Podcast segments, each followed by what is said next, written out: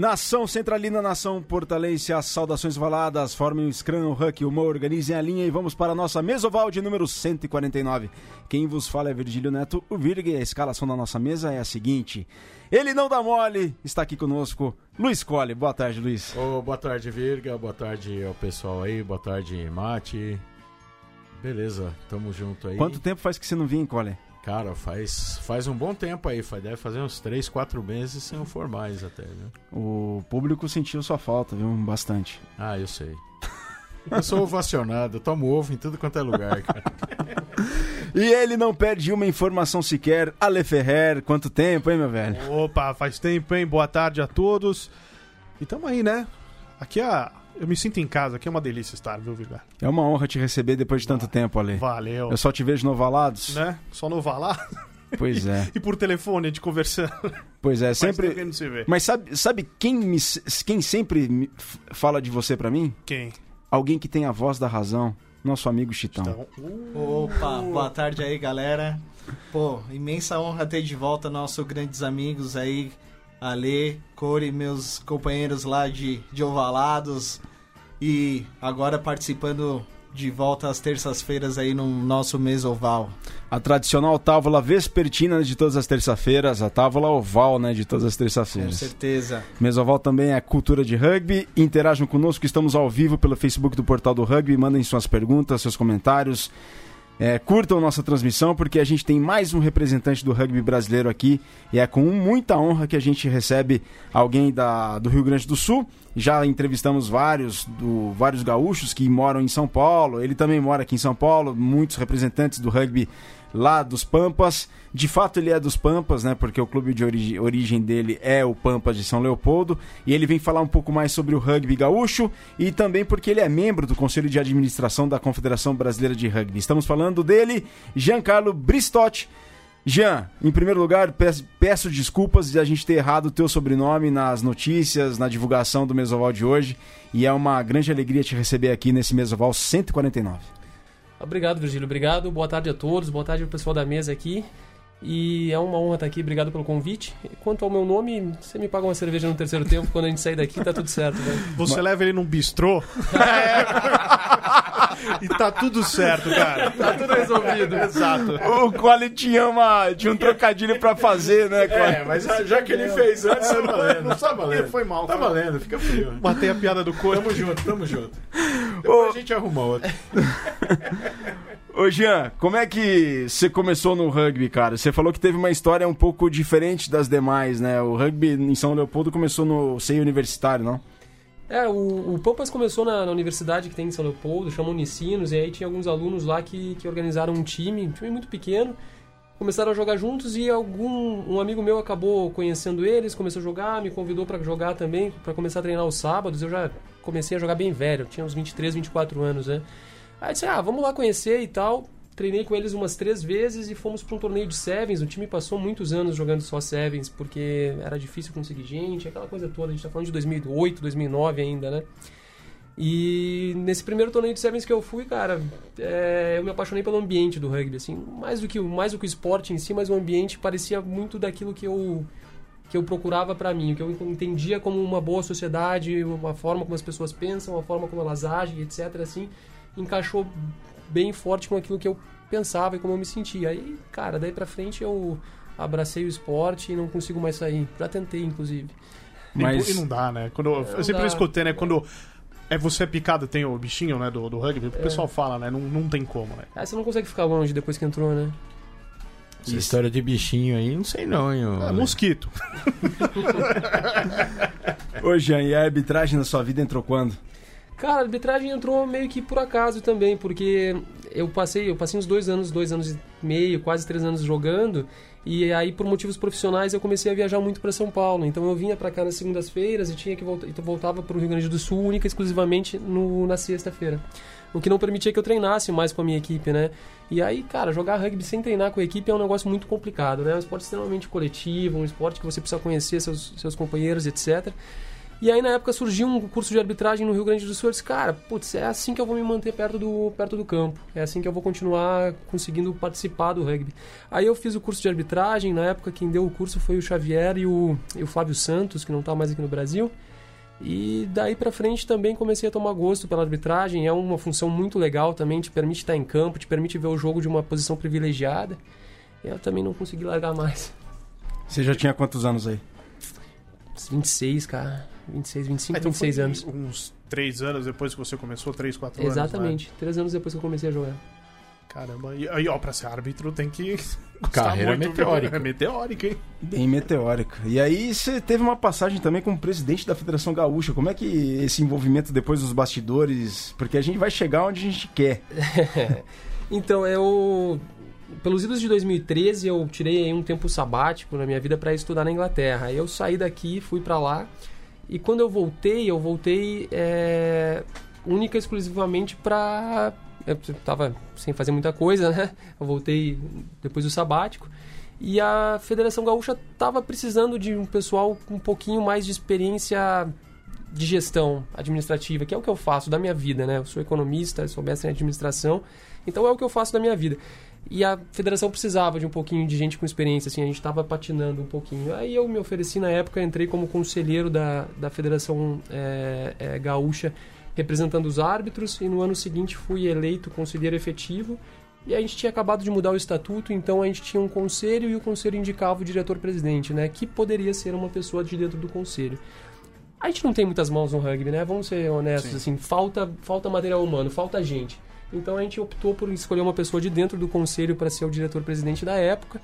E essa, pessoa fui eu, no caso, né? Eu fiquei como diretor-presidente executivo e a gente tinha o presidente do conselho de administração, que na época era o Murray Lisotti. O Jean, agora falando especificamente do rugby gaúcho, existem alguns, algumas máximas, alguns mitos é, que todos falam, né? Que e a gente tem uma e é de fato bastante protagonista hoje em dia no rugby brasileiro. O quão a proximidade com as fronteiras, com os países vizinhos, Argentina e Uruguai, é, é vantajoso pro, pro rugby do Rio Grande do Sul? E como isso se dá de fato? Cara, eu acho que não influencia muito, sabe? Eu acho que o, o, o que mais influencia ali, porque assim, a gente não tem muitos jogadores de Argentina ou de Uruguai participando do rugby gaúcho. A gente teve alguns que vieram em um, em um período bem bem é, Determinado, bem, bem- determinado bem assim foi, foi uma estratégia do Serra durante um tempo que o Serra trouxe acho que uns 10 jogadores da Argentina em vindas diferentes né? Então vieram cinco num ano. Desses cinco dois ficaram se, se adaptaram bem no Rio Grande do Sul e ficaram. Depois eles trouxeram mais três. Desses três nenhum ficou. Hoje dessas desses caras que vieram aí pelo Serra acho que só o Jorge o Jorge o Lucas Carrizo Ah, o Lucas, grande que é, pessoa. que é o treinador do Serra hoje, né? Acho que ele ficou e o Ângelo que está jogando no Farrapos. É, e, tem o, e tem aí também tem o, o, o protagonismo do Farrapos em trazer treinadores de fora do Rio Grande do Sul, né? O Farrapos, desde que começou, a primeira coisa, e acho que essa, para mim, a- foi a grande sacada do Farrapos lá em 2008, quando começou, foi que eles direto foram buscar um técnico com experiência. Eles trouxeram o Carlitos, né? O Carlitos Baldassari, para mim, é um dos melhores técnicos que eu conheci no Brasil. É, e isso fez toda a diferença na história do Farrapos. Depois do Carlitos, eles tiveram o, o Colo, né? Que Colo. também veio pela CBRU. Colo passou um tempo lá, passou um ano como técnico deles. E tiveram o Javier, que veio para duas funções. Né? O Javier veio como jogador, veio como treinador auxiliar ali, estava com as categorias de base. Quando saíram Colo e, Car e Carlitos, o Javier assumiu como, como treinador. Então, assim, acabou que não tem tanta influência. Eu acho que de alguma forma, cara, no Rio Grande do Sul o estilo de vida é meio parecido com, com o estilo de vida argentino e uruguaio. Então, assim, tem um. O rugby gaúcho ele é muito voltado pro contato, o pessoal gosta de fazer scrum, gosta de tackle, gosta de huck, mas a influência desses dois países no rugby como, como, como esporte, assim, ela ela é pequena, na minha opinião. É, eu, eu sempre escutei, né? Isso assim de, de pessoal lá do Rio Grande do Sul, que é, os jogadores, eu via uma diferença deles no, no clube. Ah, vamos dizer assim, o que eles falavam pra mim era: você não tem tanta opção do que se fazer quanto em São Paulo. Em São Paulo você tem um monte de coisa pra fazer. Você pode jogar bola, você pode não sei o quê, mas o rugby era uma forma de unir, já que o pessoal não tinha tanta opção e você via uma união maior dos clubes, né? Você pega, por exemplo, o Farrapos, é um clube novo. Uhum. e tá onde tá, né? O, o rugby gaúcho é novo, na É verdade, é né? O dois- rugby gaúcho começa com charrua, que se 2001. não me engano vai fazer 18 anos esse ano, É uma coisa 2001. assim. É, é, então, assim, é um rugby novo, né? Isso, assim, falava... Existe mesmo isso do, do mais companheiro... É uma falta de, de, de coisas pra se fazer acabou favorecendo o rugby no, no Rio Grande do Sul? Cara, eu acho que isso depende um pouquinho da- do perfil de cada clube, sabe? Você vai olhar o. E eu conheço pouco dos clubes de São Paulo nesse sentido, mas no Rio Grande do Sul, quando você olha para cada clube, você vê como que cada um tem a sua dinâmica. O Charrua é, um, é uma tribo de índios fechada. Exato. É uma família total, assim, que aliás já foi um problema para o Charrua ser fechado demais. Eu acho que o Charrua vai se adaptando e vai crescendo e aprendendo quanto que deve ser fechado e quanto que deve abrir um pouquinho mais. É, o Farrapos é um time que começou com e continua tendo um núcleo muito forte de 4, 5, 8 jogadores que vêm desde o início, que são os jogadores líderes do grupo, do grupo, por assim dizer, e os demais que vieram vindo foram aderindo a essa cultura. Mas eu acho que não é tão fechado, por exemplo, quanto num charrua da vida. Assim, na- quando eu vejo assim, o Farrapos, ele tem grupos de atletas, talvez até por uma questão de faixa etária, que se dão um pouquinho melhor aqui, um pouquinho melhor ali, mas todos eles têm um interesse comum muito grande. É, pô, o Serra tem uma dinâmica diferente. Pô, o Serra é um clube que já rachou. Eu estava lá no dia que o, que o Serra rachou. No dia que o, que o Valkyrian surgiu, é, foi um jogo que o Serra tomou, um- tomou um, um, um VO por falta de ambulância. Pô, eu tava lá, ia bandeirar esse jogo. Então, assim, ele passou por uma situação diferente, sabe? Foi uma briga completamente. hum, é, rachou completamente. Hoje já voltou, né? E hoje volta, sabe? Então, cara, eu não sei se é bem assim, sabe? Eu acho que a dinâmica Depende das do- coisas vai acontecendo conforme o perfil das pessoas que começaram o clube, conforme as- os desafios que o clube vai passando e como ele vai achando as formas de, de transpor essas barreiras. Né? E, e as, as cidades acabam acolhendo né, o clube. Isso é, por exemplo, eu vejo no futebol de salão que tem muitos times do sul, né? E eu vejo no rugby, parece que a cidade acolhe Esse é um ponto importante, assim, eu acho que ah, a região metropolitana, a região grande do Rio Grande do Sul, ela é muito men- menor do que a região metropolitana de São Paulo. E mesmo as cidades mais afastadas de São Paulo, uma São José da vida, ela é muito maior do que as cidades eh, satélites da- de Porto Alegre. Então o que acontece? Aí sim, cara, eu concordo, porque eu acho que no interior do Rio Grande do Sul você tem muito poucas opções, inclusive de lazer, mesmo para quem vai ver um jogo. Por que, que você tem público num jogo do Farrapos? Tudo bem, o Farrapos tem sucesso dentro do Rio Grande do Sul e tem sucesso nacional, já foi duas vezes vice-campeão, ganhou a segunda divisão. Mas, cara, Bento Gonçalves carece de entretenimento para os seus, para os seus eh, cidadão, cidadãos, né? É, cidadãos. Cidadãos. Desculpe, cidadãos, desculpe. É, então você tem um sábado de tarde, pô, o que, que eu vou fazer? Vou ver o jogo. Vou ir ver o jogo. E o Farrapos tem uma vantagem enorme que, que o estádio, a montanha antiga lá, ela é no meio do centro da cidade, né? Então qualquer pessoa vai caminhando e acaba acontecendo isso. A mesma coisa acontece em outras cidades do interior. As, as cidades do interior, como tem, carecem sim de entretenimento e de esporte, acabam abraçando aquelas, aqueles clubes que, que mo- demonstram pelo menos um pouco de iniciativa, um pouco de crescimento e um pouco de, de sucesso. Ó, o Werner Grau, ó, pessoal, mandem seus comentários e seus likes aqui na transmissão do Portal do Rugby. Grande Werner, muito obrigado pela audiência, Werner. O Werner coloca aqui: o Sul tem muito potencial e tem também o aspecto cultural. No Sul se preze as tradições como se faz também no rugby. É um aspecto cultural também, Jean? Na sua opinião? Eu acho que sim, cara. Eu, sempre digo assim que tem, tem vantagens e desvantagens nisso, né? O gaúcho, bem ou mal, ele é bastante bairrista. Né? Ele é um cara, um cara que tem orgulho da sua tradição, da tradição gaúcha, da tradição da toda a história de, de, de luta do estado e tal. É, e quando a gente leva isso pro rugby, isso é muito legal, né? Porque, porque faz um match aí entre as duas entre as duas culturas que são culturas de bastante tradição. É, a gente tem que tomar muito cuidado com, quando a gente fala em tradição para não confundir tradição com, com conservadorismo extremo, né? Para você não ser retrógrado. Então a gente tem que aprender a manter as tradições, é, mas avançando, né? Se modernizando. Eu acho que isso serve tanto para o Rio Grande do Sul como estado, como nosso povo, como serve como para o rugby também, porque a gente ainda tem algumas alguns discursos aí no nosso esporte que são um pouquinho é, Controverso. controversos e um pouco retrógrados às vezes, né?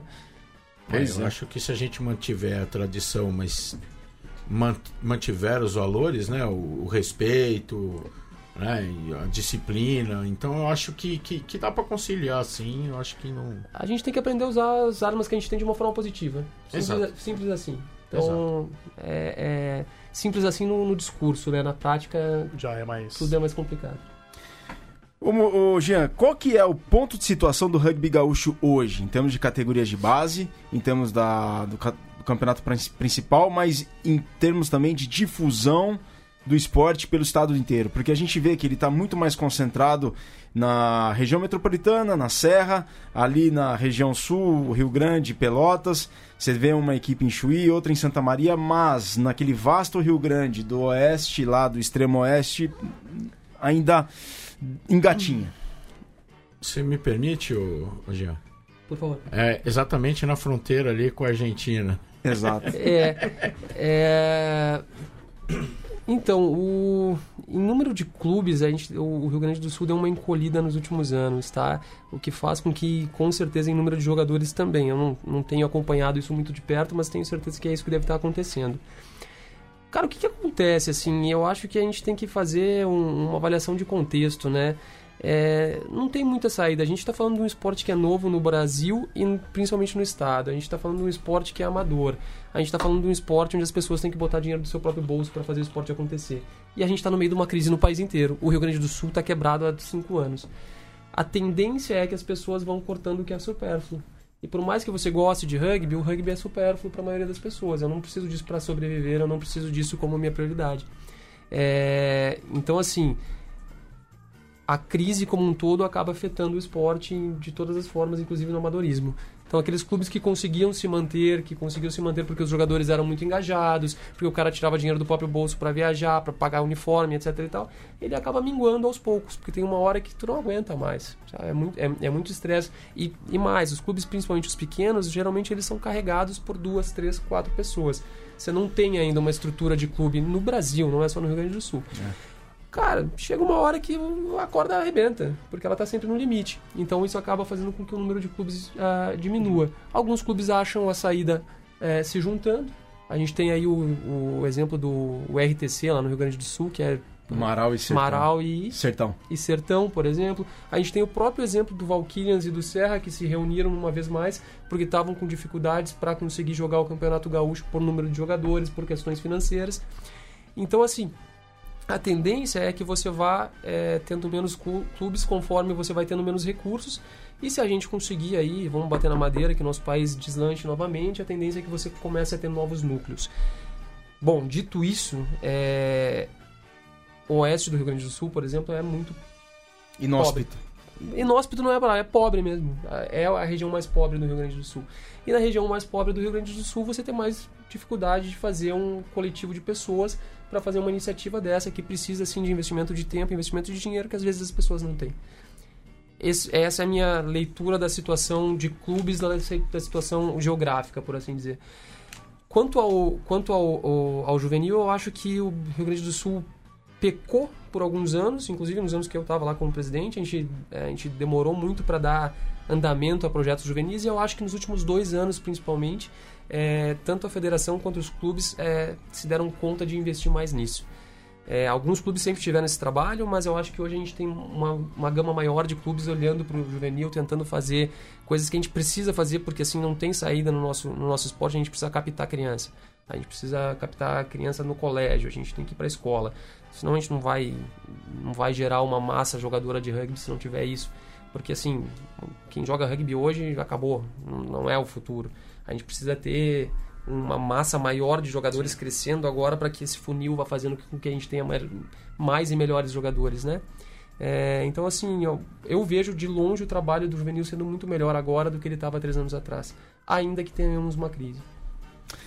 Bom, tem uma pergunta aqui, antes de passar para outra. O Gabó, que fez uma carreira excelente lá no Rio Grande do Sul, no, à frente dos Brumers, desenvolveu o trabalho lá que até hoje é, dá resultado.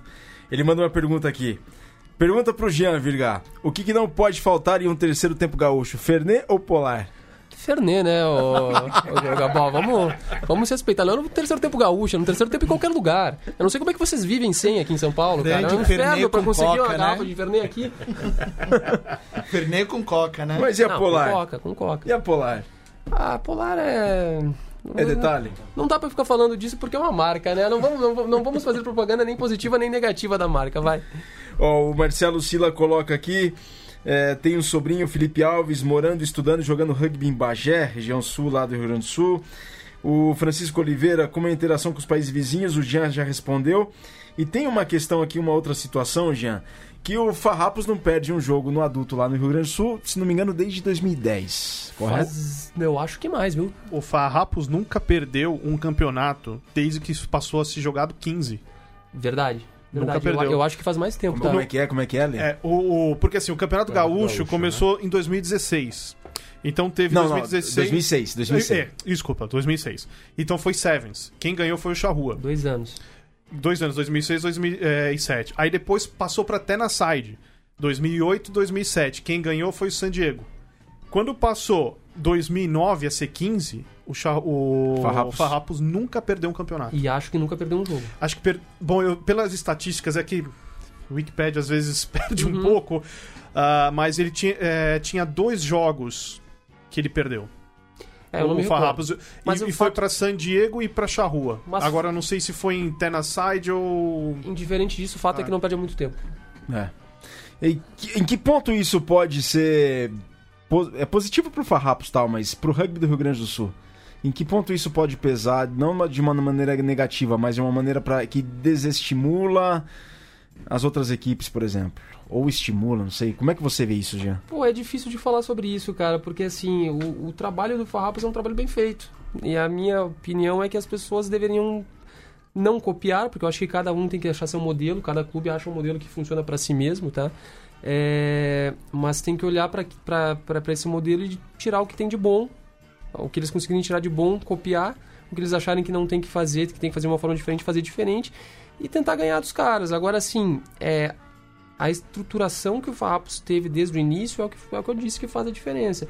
É, pô, eu adoro o pessoal do Charrua, conheço eles há muito tempo, mas o Charrua nunca, ou talvez recentemente nos últimos anos, tenha pensado em contratar um treinador. Mas assim, treinadores que não têm a carga de experiência que os treinadores que o Farrapos contratou. E o Farrapos ganhou o primeiro campeonato de 15 logo que jogou, porque o cara tinham o Carlitos Baldassari não só é, treina, ele jogava na época também e fazia diferença, né? Porque o Carlitos, o Carlitos jogou a Copa do Mundo pelo Uruguai e tal. É, e era um animal jogando. Mas, é, mas, cara, você tem um treinador que sabe o que tá fazendo. Desde o início. Você tá. Todos os jogadores do Farrapos que são daquela época, você pega lá o Bigode, Teco, o próprio Scopel, que não tá mais jogando, mas você pega essa galera. Gobato. O, Goba, é, o Teco é o Gobato. Ah, é, é. Eles são irmãos, né? Tem o Teco e o Matheus. O Teco é Gobato e o Matheus é o outro, é o outro Gobato. Essa galera toda, cara, começou desde 2009, se não me engano, a jogar com estrutura, sabendo o que tá fazendo mesmo, assim, com um treinador que já tinha ido pra Copa do Mundo, que já tinha treinado com. Foi treinado pelo. Como é que é o treinador que levou o nome do treinador que levou o. O, o Paul Healy?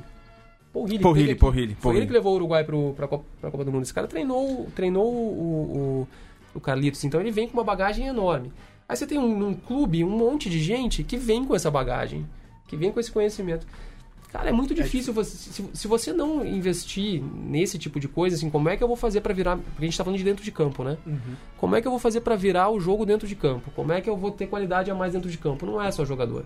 O rugby não é um esporte que os jogadores fazem a diferença. Óbvio que eles fazem.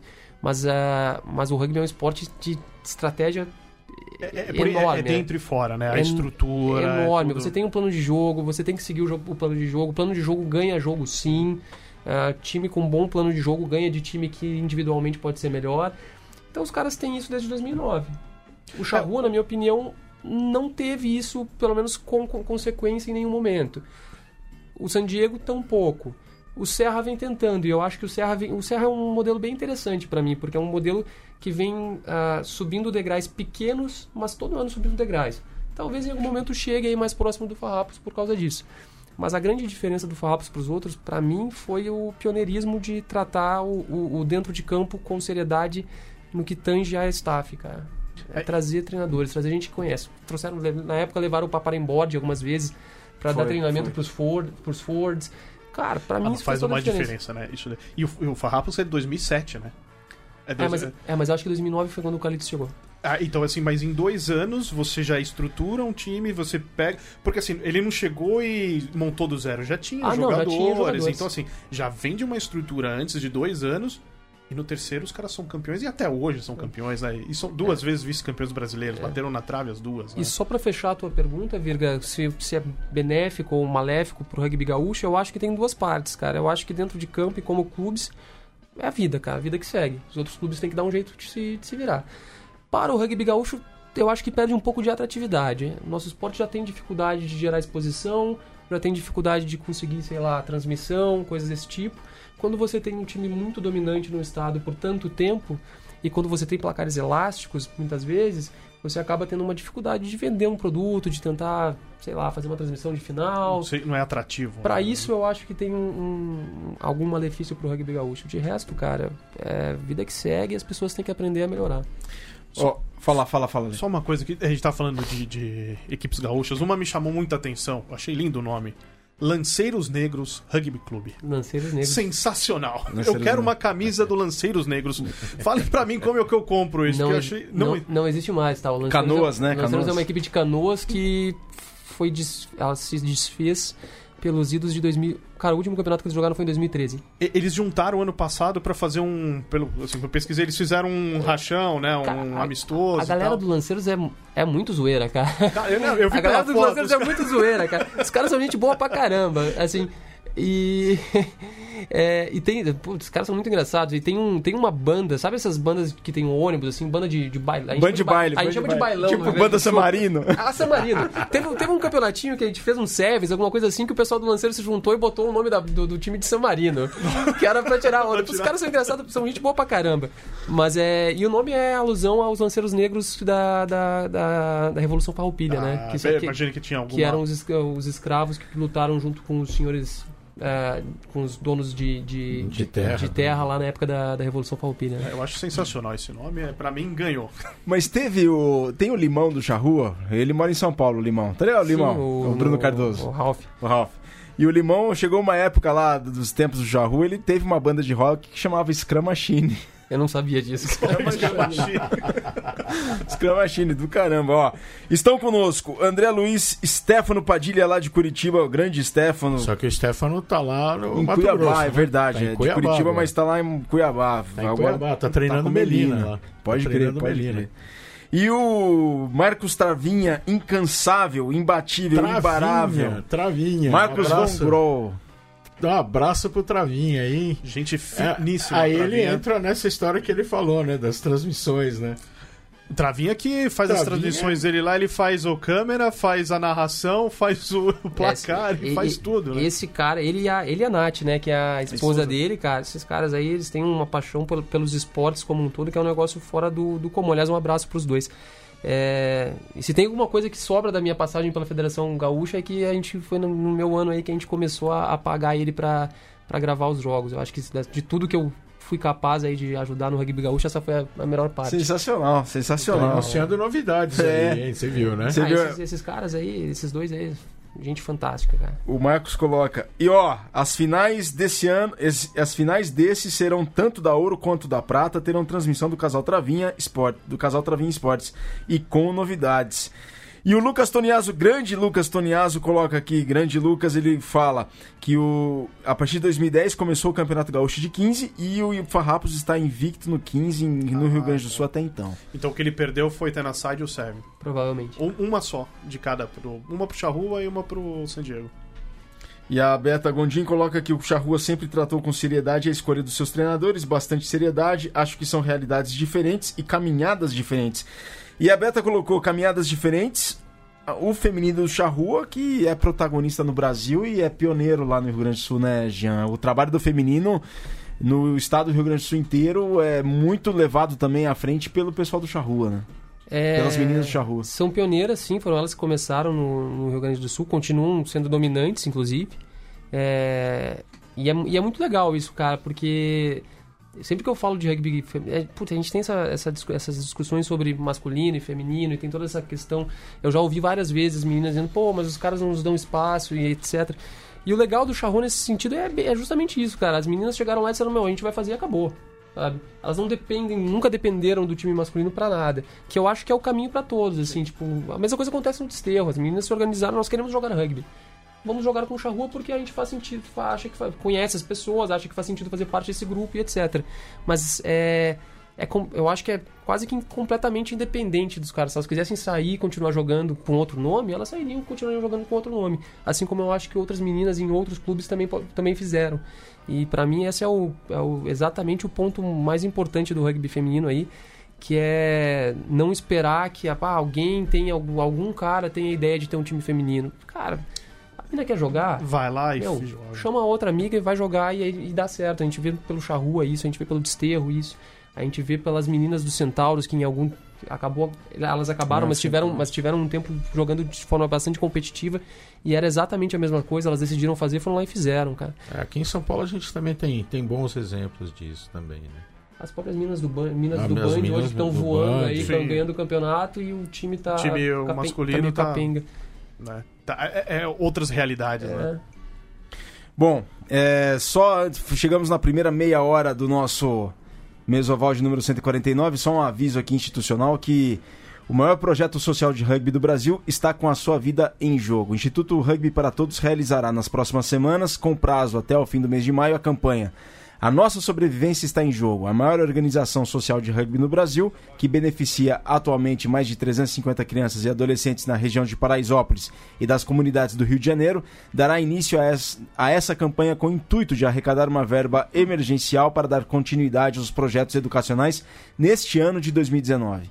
A divulgação da campanha, que acontecerá nas redes sociais, utilizando principalmente influenciadores no cenário esportivo, tem o objetivo de alertar a gravidade da situação financeira em que se encontra o rugby para todos.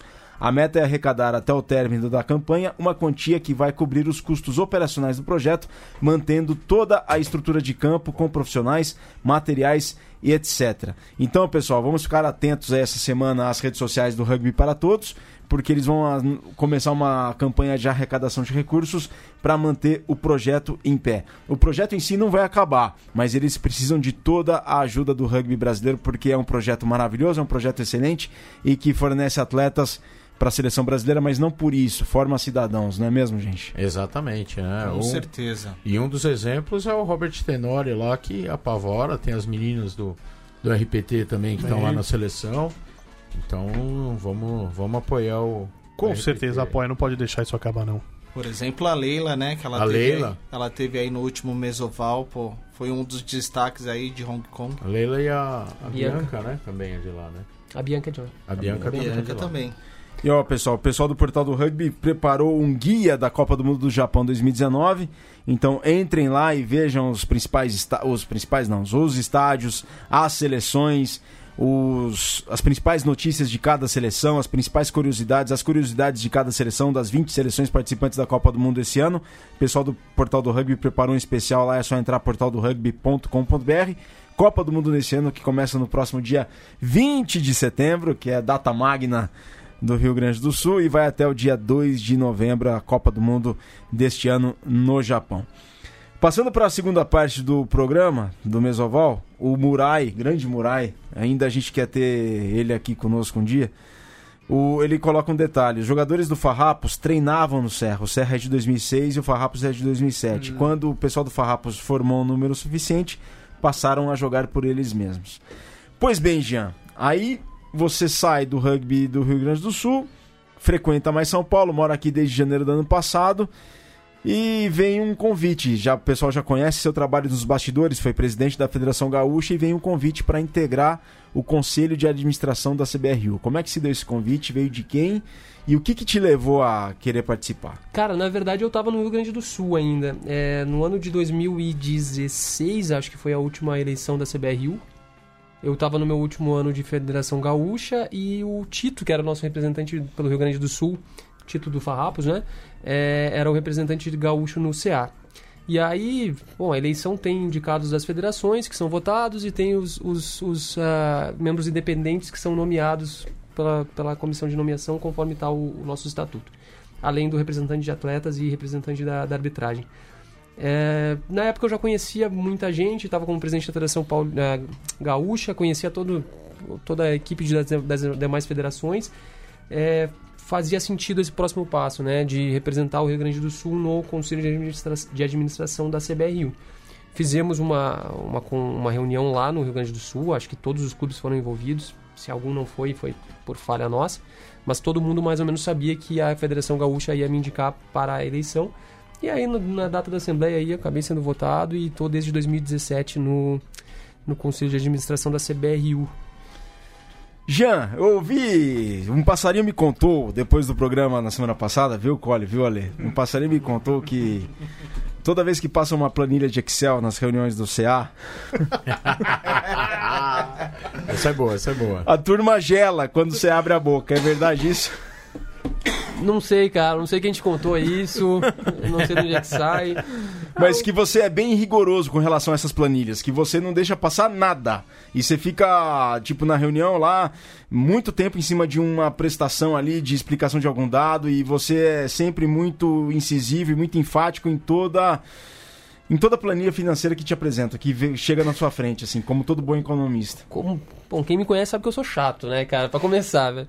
E, pô, é minha área, né? É o que eu sei fazer, é o que eu faço hoje para viver. Eu trabalho na área financeira, sou com, trabalho na controladoria de uma empresa, então, é a, a, maior contribuição que eu posso dar dentro da CBRU é com a minha experiência e também com o meio de campo que eu, que eu ainda estou é, ativamente no rugby como árbitro, né? E muita gente que está no conselho não está ativamente. Então são as duas coisas que eu entendo que eu posso fazer bem. Uma é a questão da gestão financeira e a outra é trazer um pouquinho da realidade do campo para dentro do, do, CA, né? Que a gente às vezes não tem porque tem muita gente que não está próximo disso. E quanto que o CA absorve essa realidade que vocês levam para dentro?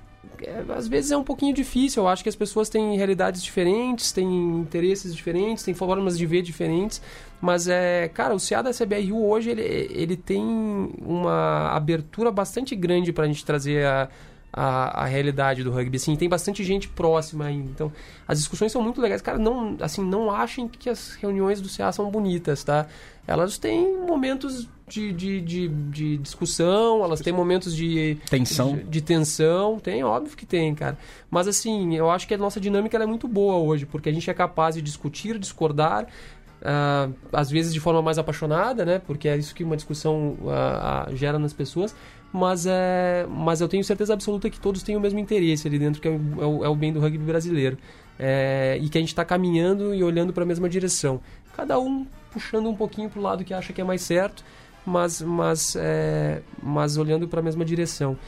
E, cara, não sei se as pessoas ficam nervosas quando eu vejo uma planilha ou não, cara. Eu sei que eu, que eu entendo de finanças e pergunto as coisas porque eu acho que elas têm que estar bem abertas, eu acho que as pessoas que estão na sala têm que entender do que a gente está tratando, e eu acho que a gente tem. Eu, eu, eu sempre eu olho muito para frente, né? Então a gente tem que entender a consequência daquilo que a gente está decidindo, né?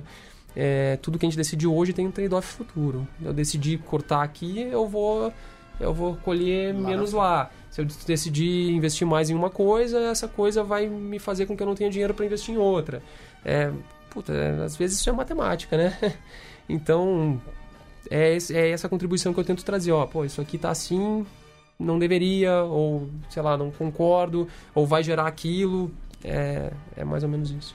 Para quem não conhece o CA, ele é composto por quantos membros, Jean, e como é que. E tá, uma reunião dura quanto tempo mais ou menos? O CA hoje tem 13 membros, tá? Por, são cinco membros é, indicados pelas federações e eleitos em assembleia. Nomeadamente as federações Rio Grande do Sul, Santa Catarina, Paraná. São Sul, Paulo, São, São Paulo, Paulo, e Rio de Janeiro. Rio de Janeiro e Minas. E Minas. Minas são as, as, Seis. as que têm voto, né? Alguns clubes têm voto também, esses clubes votam nos, no, nos uh, conselheiros. Quem são os clubes? É, isso depende do ano, cara, tá. porque tem, um, tem, uma, tem uma regra X ah, tá, lá. Tá, tá, Mas no último ano, por exemplo, na última eleição do Rio Grande do Sul, votaram Charrua e Farrapos. De São Paulo votaram seis clubes, eu não me lembro quais são agora. Os mais lógicos, né?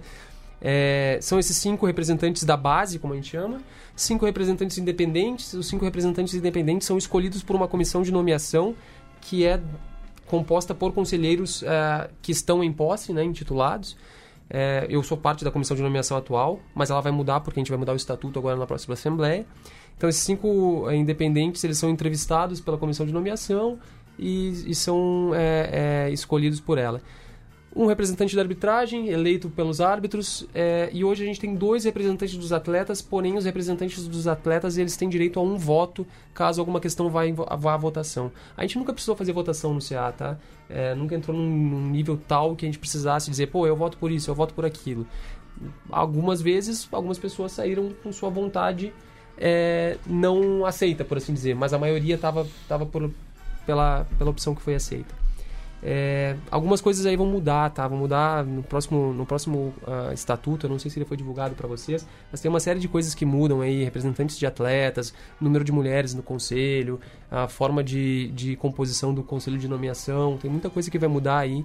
Foi um trabalho bem legal que foi feito, uh, puxado pelas federações representadas pelo Fábio Maris. Se ele estiver ouvindo, um grande abraço para o Fabinho. É, e e a CBRU conversando com, com as federações e trouxemos um, um, um advogado independente que tem especialista em esporte para nos ajudar a montar esse a montar esse estatuto. Então ele muda, ele muda se ele for aprovado em assembleia, mas eu acho que vai ser porque ele foi feito a quatro mãos, né? CBRU mais mais é, federações. Então ele muda agora na próxima Assembleia, que ocorre dia 27 de abril, e aí algumas coisas mudam para as próximas eleições. A gente não vai ter mais uma composição de conselho onde todos os membros uh, trocam a cada quatro anos, vai ter eleição a cada dois anos, e assim você mantém a memória da, do conselho, né? Você tem sempre cinco que já passaram por dois anos e cinco que entraram agora, uhum. mais os representantes de arbitragem, etc e tal. Então tem umas mudanças bem legais aí para a gente conseguir também compliance com com legislação, com, as, com os melhores modelos de governança. Acho que estamos dando um, um, passo bem legal para frente. E hoje, lá nas reuniões do CA, você olha. Você tem um olhar mais economista ou mais rugby? É o coração ou a razão, né? É. Exato. Cara, é, é, razão. É razão. É razão. É razão. É... Às vezes a gente. A gente. Porque assim, você não consegue o tempo inteiro deixar o, o o lado humano de fora das discussões, né? Mas o fato é que no fim do dia você vai ter que tomar uma decisão e essa decisão ela tem que ser embasada em fatos e dados. Não adianta você botar paixão para dentro, não adianta você botar sentimento. Você às vezes tem que ser um pouquinho um pouquinho frio na hora de tomar decisões. Isso acontece em quase tudo que envolve business, por assim dizer, negócios, né? E bem ou mal, a hora de gerir uma federação, a hora de gerir uma confederação e a hora de gerir um clube deveria ser assim também, né?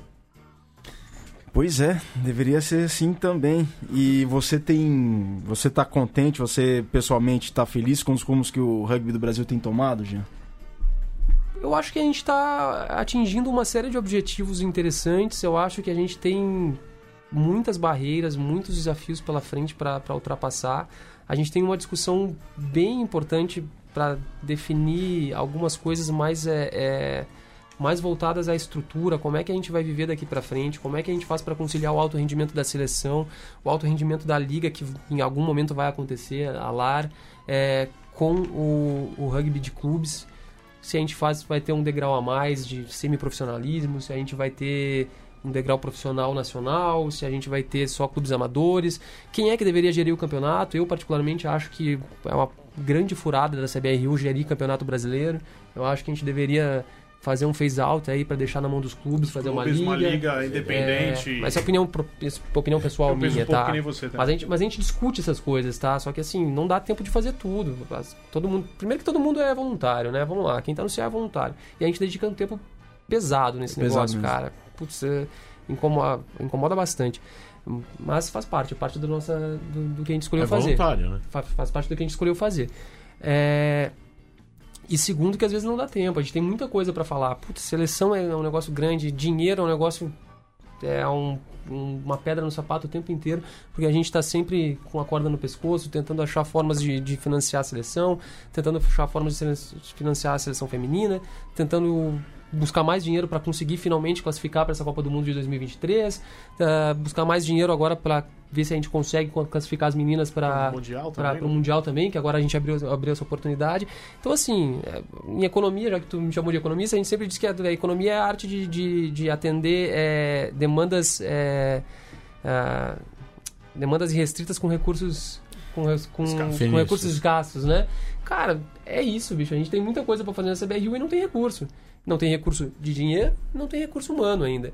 E o rugby brasileiro, ele é novo, cara. Então a gente, assim, a gente carece de pessoas mais experientes no rugby também. É difícil você pensar que alguns clubes são, são é, tocados por pessoas de 25 anos. Nada contra pessoas de 25 anos. Mas sejamos bem honestos, as pessoas têm menos tempo ainda do que alguém mais velho, né? Porque esse cara tá na fase de construir sua própria vida, Sim. tá na fase de, de construir sua carreira, construir um monte de coisas. É muito difícil. O nosso rugby é novo, então a gente não tem esse apoio ainda no Brasil de pessoas mais velhas, veteranos, que estão ali e que não podem mais fazer parte do que acontece em campo, então vão fazer, fazer parte da, da, da gestão. É muito pouca gente para isso hoje no Brasil. Alguns clubes têm e estão colhendo os frutos. Sim. A Poli. A Poli é um grande exemplo disso. Gostem ou não gostem do modelo da Poli, a É, verdade o- é, você tem um monte de ex-alunos da Poli que jogaram rugby há 25 com anos dinheiro. atrás, que hoje são empresários de sucesso, são executivos de sucesso e disseram: Bom, eu quero que o time que onde, onde eu joguei colher frutos e tenha sucesso. E os caras foram lá e usaram a influência deles para conseguir dinheiro, para conseguir patrocínio, para montar o clube de novo. Essa é a diferença de você ter pessoas mais experientes, pessoas é, veteranos apoiando o clube ou não, né? E a nosso, nosso rugby ainda não tem, por uma questão de ser novo mesmo. Eu vejo o rugby, ele passa por uma turbulência agora, né? É, porque assim, você, por exemplo, você deu o exemplo da Poli, que é praticamente um clube profissional. Você tem pessoas ali. Semi-profissional, mas sim. Semi-profissional, né? Vamos dizer assim. Ah, e clubes, por exemplo, que nem o Bandeirantes, que tá muito mal das pernas. Um clube, vamos dizer assim. né, é, com pessoas que têm mais tempo de gestão e tá lá embaixo, né? Verdade.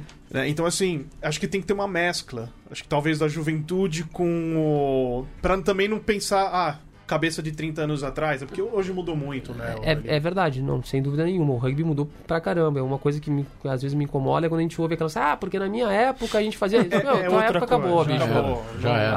Ah, porque quem tá no chão é grama. Meu, isso não existe mais, Não. né? A gente tá falando de um esporte hoje que tem visibilidade, Sim. que aparece na TV, que tem que preza por valores X e Y. É um esporte muito mais aberto do que era 30 A, anos a atrás, gente, né? de fato, a gente precisa que tenha essa mescla.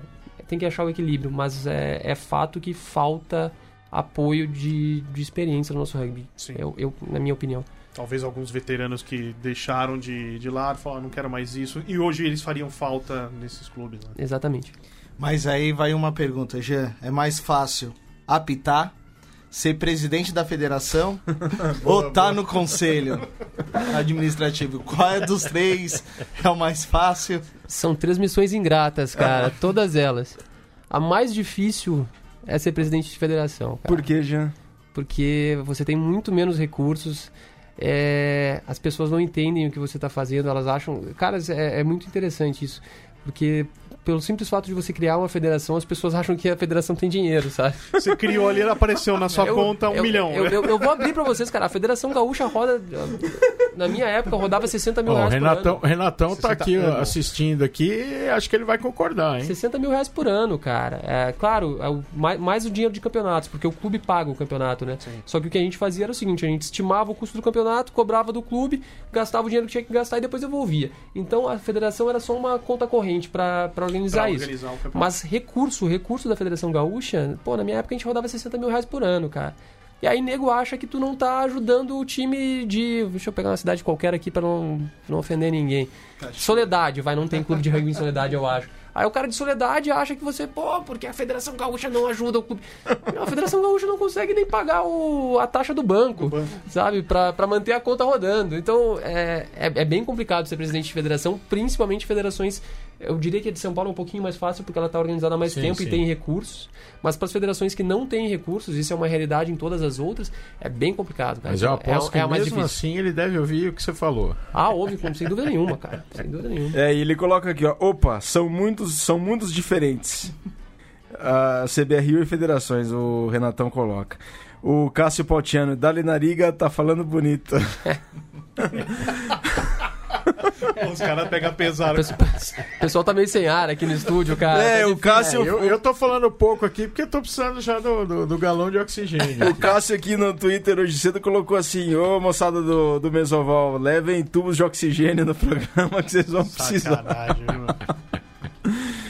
E o pessoal aqui comenta esse discurso agora do, do Giancarlo, comenta, mas realmente, né, das... O que que, o que que você voltaria... Bom, se um dia o teu mandato dentro da- do conselho vai, vai acabar, você voltaria a ser presidente, Jean? Da Federação federação? Gaúcha? Ah, Eu não tenho muitos, muitos planos de voltar para o Rio Grande do Sul, nada contra, obviamente. Não tenho muitos planos de voltar a morar lá. Se voltasse, cara, talvez. É, é o que eu disse no início do programa, assim, é, a gente não consegue sair, cara. É, o rugby é um negócio incrível. É, é- Alguma coisa alguma coisa. é, uma, vez, uma, uma vez eu escrevi, tipo, eu, eu fiz um jogo no Rio Grande do Sul, uma vez que eu fui pra Santa Maria. Pra quem não sabe, Santa Maria fica no- a 300 quilômetros de qualquer lugar do mundo, tá? Essa é a bem regra de Santa meio Maria. lá, né? É ela, fica, ela fica a 300 quilômetros de qualquer lugar do mundo. Eu fui pra Santa Maria, tem um jogo, voltei pra São Leopoldo. Acordei às quatro e meia da manhã do outro dia pra pegar um carro e ir até o Chuí, que fica a Nossa. 700 quilômetros de Porto Alegre. Pra apitar um jogo da terceira divisão do Campeonato Gaúcho, que eu tive que apitar em La, La Coronija, que é uma praia lá no Uruguai. Cara, um negócio insano. E quando eu voltei, disse, cara, o rugby é um amor ingrato, cara. E é isso mesmo, bicho. Porque assim, a gente, em geral, não ganha nada com esse esporte. Né? Não ganha, tipo, não, não tem um motivo para se fazer isso, a não ser que que não seja né? paixão. Amor.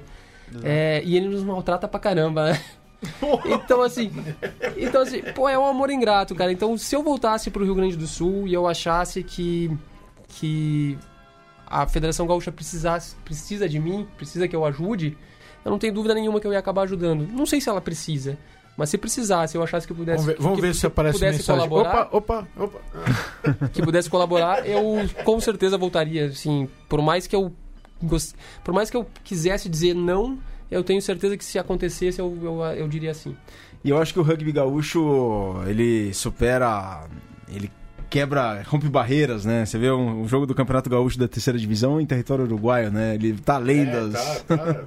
É internacional, né? Eu acho que a gente- fez aquela pergunta, né? De qual a influência do, do, do- do- da Argentina e do Uruguai no rugby gaúcho. É o no rugby gaúcho, acho que é o contrário, né? O rugby gaúcho que vai lá influenciar. Desbravando as fronteiras desbravando do Uruguai. As fronteiras ali. Você sabe que o Uruguai, isso é interessante, né? Porque eu não sei o quanto as pessoas entendem sobre o Uruguai, né? O Uruguai é um país que é, é limitado a Montevidéu. Basicamente existe Montevidéu no Uruguai. E o rugby é a mesma coisa. O rugby do interior do Uruguai, ele não é lá, lá o bicho, entendeu? Ele- Ó, tem um representante da Doble Chapa aqui, ó. Tem um representante da fronteira. Mas ele. Mas- Mas é, não, eu não tenho conhecimento mesmo de, de rugby forte em Rivera, por É. exemplo, que é meu pago, né? É. Em Rivera tem o. Arlequines. O Arlequines, né? Só que assim, o Arlequines é um clube que tem. É interessante que o Arlequines tem meio que sede em Rivera e em Montevidéu. Porque o pessoal, Não, é- o pessoal sai de Rivera para estudar em Montevidéu, porque não tem o que fazer em Rivera, com todo respeito ao Uruguai, mas é uma cidade pequeníssima.